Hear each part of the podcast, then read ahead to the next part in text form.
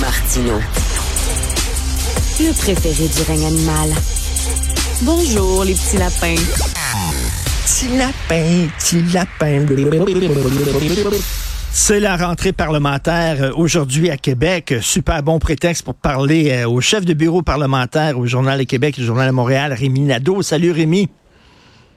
Bonjour Richard. Écoute, avant, avant de parler euh, des ministres sous surveillance, bien sûr, je veux t'entendre sur ce sondage euh, publié dans l'actualité qui donne le PQ euh, en avance de 11 points. Rien ne va plus pour la CAQ, Rémi. Oui, c'est spectaculaire. C'est, c'est juste que, tu sais, je me mets à la place du PQ, puis c'est, c'est trop haut, trop tôt, là. Ah. C'est, c'est clair, là. Donc, pour eux, là, c'est ça le piège. Tu sais, PSPP euh, a été bon. Il a, je pense qu'il a réussi à, à convaincre les gens qu'il était sincère, euh, qu'il était sur des, des principes et qu'il euh, travaillait là-dessus et pas par calcul politique. Et euh, ça a fonctionné. Euh, bon, mais là, c'est sûr que plus on va se rapprocher euh, de la vraie échéance électorale, ben c'est lui qui va devenir la cible des attaques et c'est lui qu'on va davantage questionner aussi sur ses positions, sur son plan. Le, maintenant, il y a comme une attente là, de, de partis qui qui serait prêt à gouverner, mmh. là, haut comme ça dans les sondages. Et il faut quand même rappeler qu'ils sont juste quatre députés. donc, c'est sûr que ça va, ça va quand même être difficile pour PSPP. Vous, vous me direz que c'est plus facile être dans ses souliers présentement que d'être dans ceux de François Legault, qui lui voit le tapis là. En fait, il n'y a ben plus de tapis en dessous des pieds carrément. Là. Euh, mais quand même, la position de, du PQ euh, amène son lot de défis aussi. C'est euh, la CAQ, son premier mandat, c'était l'identitaire. Ils sont arrivés avec la loi 96, la loi 21. C'était super bien accueilli, tout ça. Euh, la deux, le deuxième mandat, c'est vraiment plus sur l'économie. Et euh, tu sais, ils jouent beaucoup. Là, ils mettent tous ces jeux dans, dans le même panier, puis ils jouent beaucoup avec la filière de batterie électrique. Puis ça commence à être controversé, tout ça. Puis cette idée-là de donner des gros chèques à des entreprises gonziliardaires et tout ça, il y a des gens qui se demandent, est-ce que c'est vraiment la bonne stratégie à adopter, là? Oui, mais c'est ça. La CAQ se retrouve avec le problème qu'elle n'a comme pas de trame de fond, je dirais. Tu sais, quand le, parti est arrivé au pouvoir, euh, a fait ce qu'il avait dit qu'il ferait. Il a, réalisé ses engagements, là, transformer les commissions scolaires, puis remettre de l'argent dans les poches des, citoyens. Et il l'a fait à la hauteur de ce qu'il avait dit, euh, ce qui est pas rien quand même. Euh, mais comme tu as dit, des, des, thèmes forts, la laïcité, le fait de, de, de, revoir la loi 101. Euh, puis là, c'est comme s'il y avait eu cet élan-là, mhm. mais après ça, bon, il y a eu la pandémie. Puis depuis la pandémie, ben là, après ça, on est allé en campagne électorale avec un slogan qui disait « Continuons ». Là, ça « Continuons » quoi, là, tu sais, continuons de gouverner, mais là, c'est... et, puis là, il y a, une usure, là. Puis vraiment, tu sais, euh, je pense que tu, tu, dois le voir aussi, Richard. Moi, je trouve que M. Legault, ce qui était sa force en 2018, on dirait que c'est devenu sa faiblesse. C'est-à-dire que, euh, parce que je regardais même la, courte allocution qu'il a fait la semaine passée à l'entrée du caucus de, de rentrée là, de, de ses députés. Puis là, tu sais, je le voyais faire ouais, ouais, ouais, tu sais, puis il y a son, son côté, euh, son, tu comprends ce que je veux dire? Son côté un peu mononcle sympathique. On dirait que c'est devenu. Les gens trouvaient ça drôle au début, trouvaient ça le fun. On disait, il est proche de nous. Puis là, on dirait que c'est rendu comme le contraire. Il a l'air comme pris dans une caricature de lui-même. Puis on dirait que les gens sont. Il y a, il y a une usure de ça. Tu sais, ça se peut-tu qu'on l'ait trop vu pendant la pandémie? Il était là tous ah, les jours. Tu ouvrais la télévision, puis il était là. À un moment donné, des fois, dans une relation amoureuse, c'est le fun de t'ennuyer de l'autre un peu, là. Oui, puis euh, c'est sûr, il a été surexposé, mais plus ah que surexposé. Et euh, dans un contexte où, en plus, tous les, les gens regardaient en sa direction. C'est pas comme, mettons, dans la vie normale, là, qu'on regarde les nouvelles un peu comme ci, comme ça. Là. Je disais, là, c'était le rendez-vous là, euh, papal, là, pratiquement. Puis, euh, c'est ingrat pour lui, mais c'est comme pas vraiment de sa faute. C'est-à-dire qu'il y, y, a vraiment une usure. Là. Les gens ont...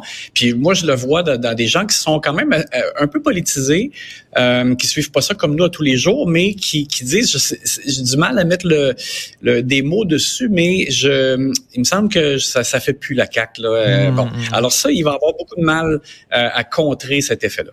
Et euh, Rémi, tu as écrit une excellente chronique où euh, tu faisais la liste des euh, ministres sous surveillance. Bien sûr, le premier, tout le monde se le dit, c'est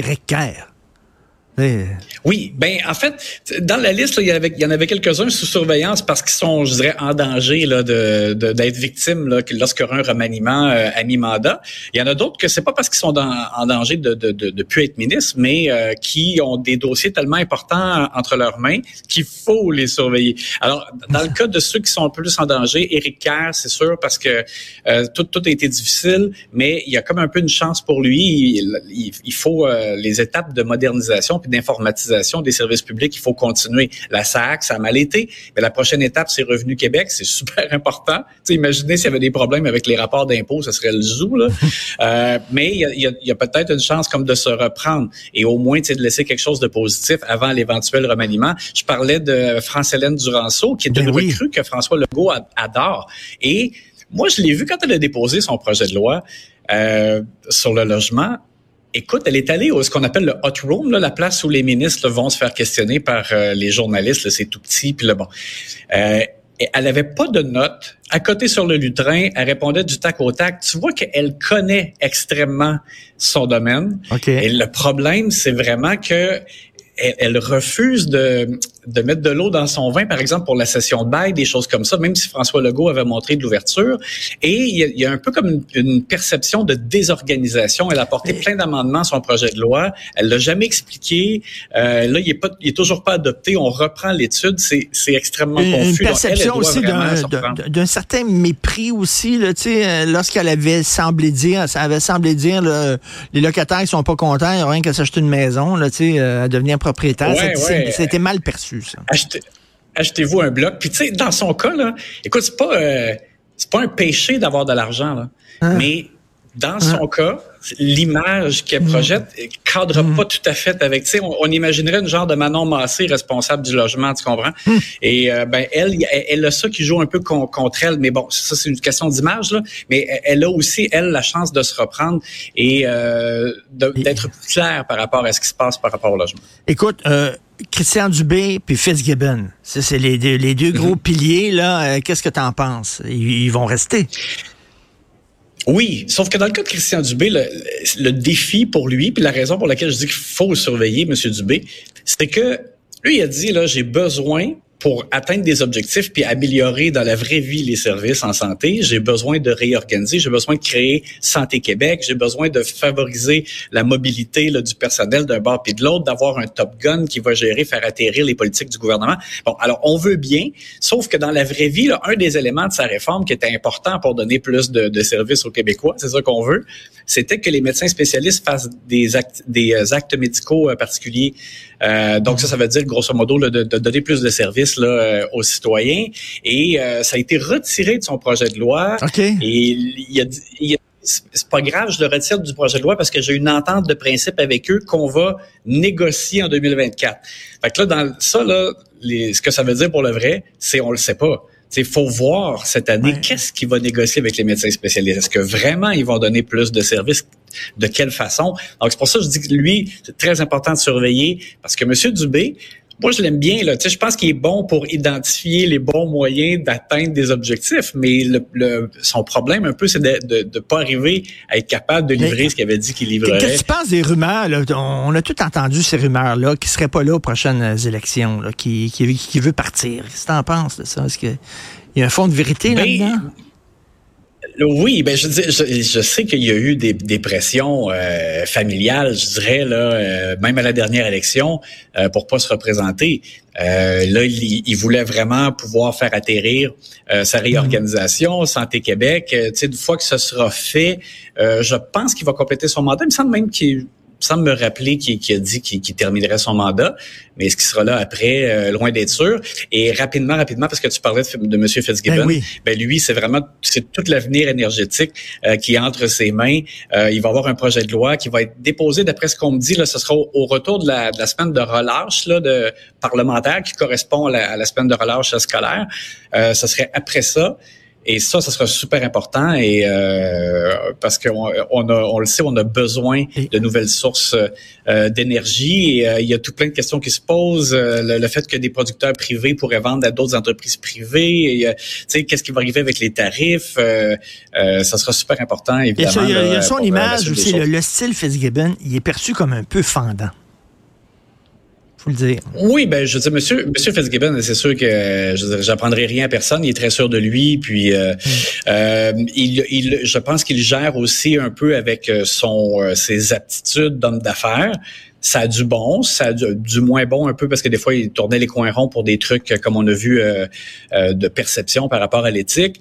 Euh, puis dans ce cas-ci, ben c'est ça, c'est, c'est vraiment crucial pour l'avenir de la ressource énergétique au Québec. Donc c'est, c'est sûr que ça va, va, falloir surveiller M. Fitzgibbon au cours de cette session. Et, Rémi, très rapidement parce qu'il faut parler de Sonia Lebel. écoute, avec toutes les négociations qu'il y a eu avec les syndicats, qu'est-ce que tu en penses? Est-ce, est-ce que ça en est bien sorti, Madame Lebel? Ben, heureusement pour elle, là, c'est pas elle qui a commis des gaffes. sais, Monsieur Legault a vraiment euh, euh, tiré dans ses propres pneus là, à quelques reprises avec des déclarations euh, plus ou moins heureuses là, qui, ont, qui ont alimenté la tension avec les syndicats. Euh, bon, l'affaire d'Éric Girard, la hausse de salaire des députés, ce sont des facteurs externes à elle qui ont vraiment nuit aux négociations. Elle, je trouve que même si on a mis beaucoup, à mon avis, on a mis on a beaucoup d'argent sur la table. Le rapport de force du gouvernement était, était pas là. Euh, donc, c'est pas, je peux pas dire que c'est une super bonne négociation pour elle, mais je trouve, en même temps, je trouve pas que elle, son étoile a particulièrement pâli et sentir pas si pire. Euh, et c'est quelqu'un qui, dans le cadre du, prochain remaniement qui viendra, euh, va gagner, avoir un rôle euh, où elle pourra davantage se mettre en valeur, tu sais, parce que mmh. là, on, mmh elle est constamment un peu renfermée dans des, négociations. Sur la place publique, ben, elle intervient dans des moments où c'est un peu comme la crise.